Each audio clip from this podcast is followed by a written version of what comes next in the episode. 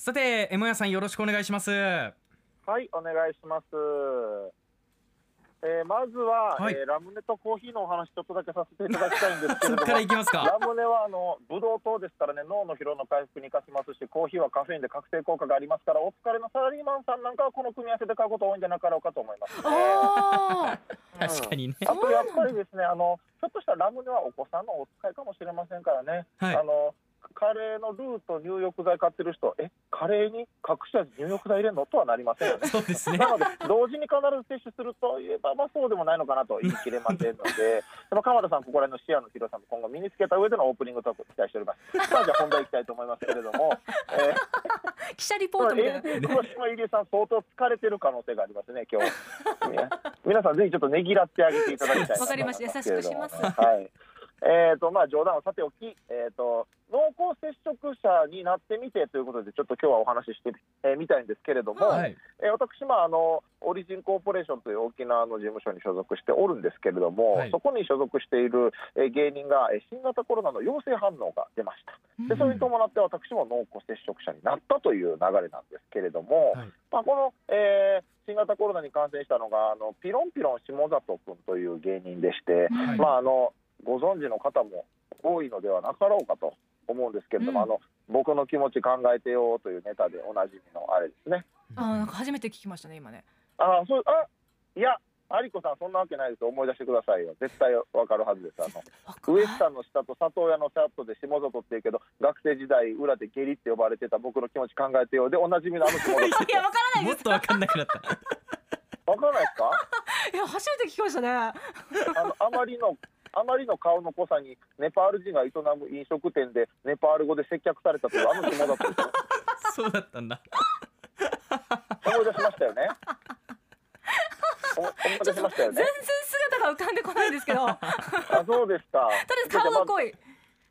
ど忘れしてる可能性あるんでね YouTube チャンネルよかったらね見ていただきたいと思いますけれども。はい、えーまあ経緯からお話ししますとですね、と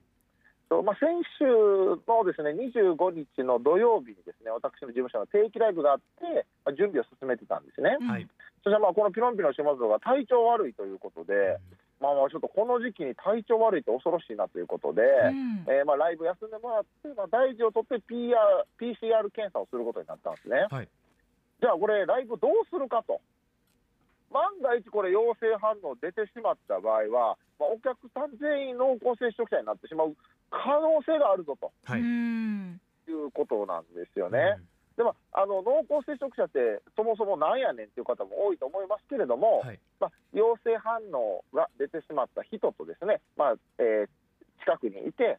2人長い時間一緒に過ごしたりしてですね、うん。まあ、陽性ひょっとしたらコロナに感染しているかもしれないというその可能性が比較的高いと思われる人のことを、まあ、濃厚接触者というんですけれども、はいでまあ、この濃厚接触者になってしまったら、まああのね、コロナウイルスかもしれませんので、うん。になかかってる可能性があるので、まあ、もう陽性反応が出た人と同様ぐらいのレベルで、まあ、人との接触を絶ったりとかですね、はい。まあ、仕事を、まあ、行けへんくなったりとか、まあ、いろいろと制約が出てくるわけですね。はい。でまあ何百人のお客さんにそういうような扱いになってしまったら、これは大変やぞと。うんもうとんでもない迷惑かかるぞということで、どうするかってなったんですけど、はい。こう私どもの芸人のテンションとしては、まあ、数ヶ月ぶりにお客さんの前でネタできるの、めっちゃ楽しみにしてたっていうのそうですよと、ねあと、ライブがねこう、このライブが15年ぐらい一緒に頑張ってきた芸人の卒業ライブというのもあって、ですね、中止にしたくないなーっていう気持ちがあったんですよ。はい。で、まあ、この時点では陽性反応も出てないし、うん。あの今のところ、誰も陽性ではないよということで、まずできるのではなかろうかみたいな空気も流れてたんですけれども、まあ、うちの社長がですね、いや、待てと、万が一陽性だったら、これはもう迷惑かかるから、もうもう中止にしようって言って、で、まあ、我々も、まあ、確かになと、最悪の事態想定せなあかんなってことで、まあ、泣く泣く中止にしたんですよ。はい。で、まあ、この時点では、まあ、なんかね、身近にまだコロナ感染者が出てなかったので、え。ああ、これ、言うて、ね、風邪でしょみたいな、なんかそんな空気もあったんですよ。う。ん。まさかみたいな、ちょっと気持ちもあって、うん。コロナの可能性はあるなとは思いつつも、はい。でまあちょっとなんかこの時期に風邪ひくなやみたいなちょっとピロンピロン下里攻めるようななんか空気感もあったんですけどね。あはい。でまああのー社長がまたですね、いや、下里絶対攻めんなよと、彼も風邪ひきたくて引いたわけじゃないからねっていうようなことを言ってたんですよね。ーはい。まあ、本当そうじゃないですか、もう、ううん。ん彼が悪いわけではないと、はい。そうですよね。まあマスクもつけて、消毒もして、で、できるだけやることをやって感染したんなら、もうそれはもう仕方ないと。はい。うん、で、まあ、やっぱね、あの僕も普段からこうコロナかかった人とか、まあ、医療従事者の方とか、いわゆるコロナ差別的なことはいかんと。うん。言うてたにもかかわらず、やっぱりちょっと仕事を攻めるようなマインドにはなってたんですよね。はい。うんこうライブできなくてがっかりしたとか、あのもしコロナだったらみたいな不安な気持ちって、やっぱね、行き場を探しとるんですよ。うん。でこうついつい自分が言いやすい対象とか、あと僕、あんま下里のこと好きじゃないんで、いやいやいやいや 関係性。本当にあの僕はあんまり好きじゃなくて。ちょっとちょっと。電波で好きじゃないって。まあ、こういうことを言っても言ってしまうような、まあ、いじられキャラではあるんですけど、うんうん。まあまあ例えばねこういうあんまりいい印象を持ってない対象とかにやっぱりこの行き場を探した感情ってやっぱ向かいやすい。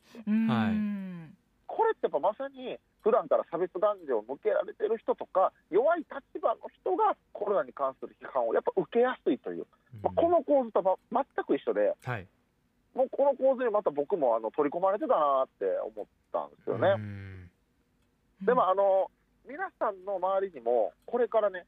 多分どんどんまだ感染者出てくると思うんですよ。はい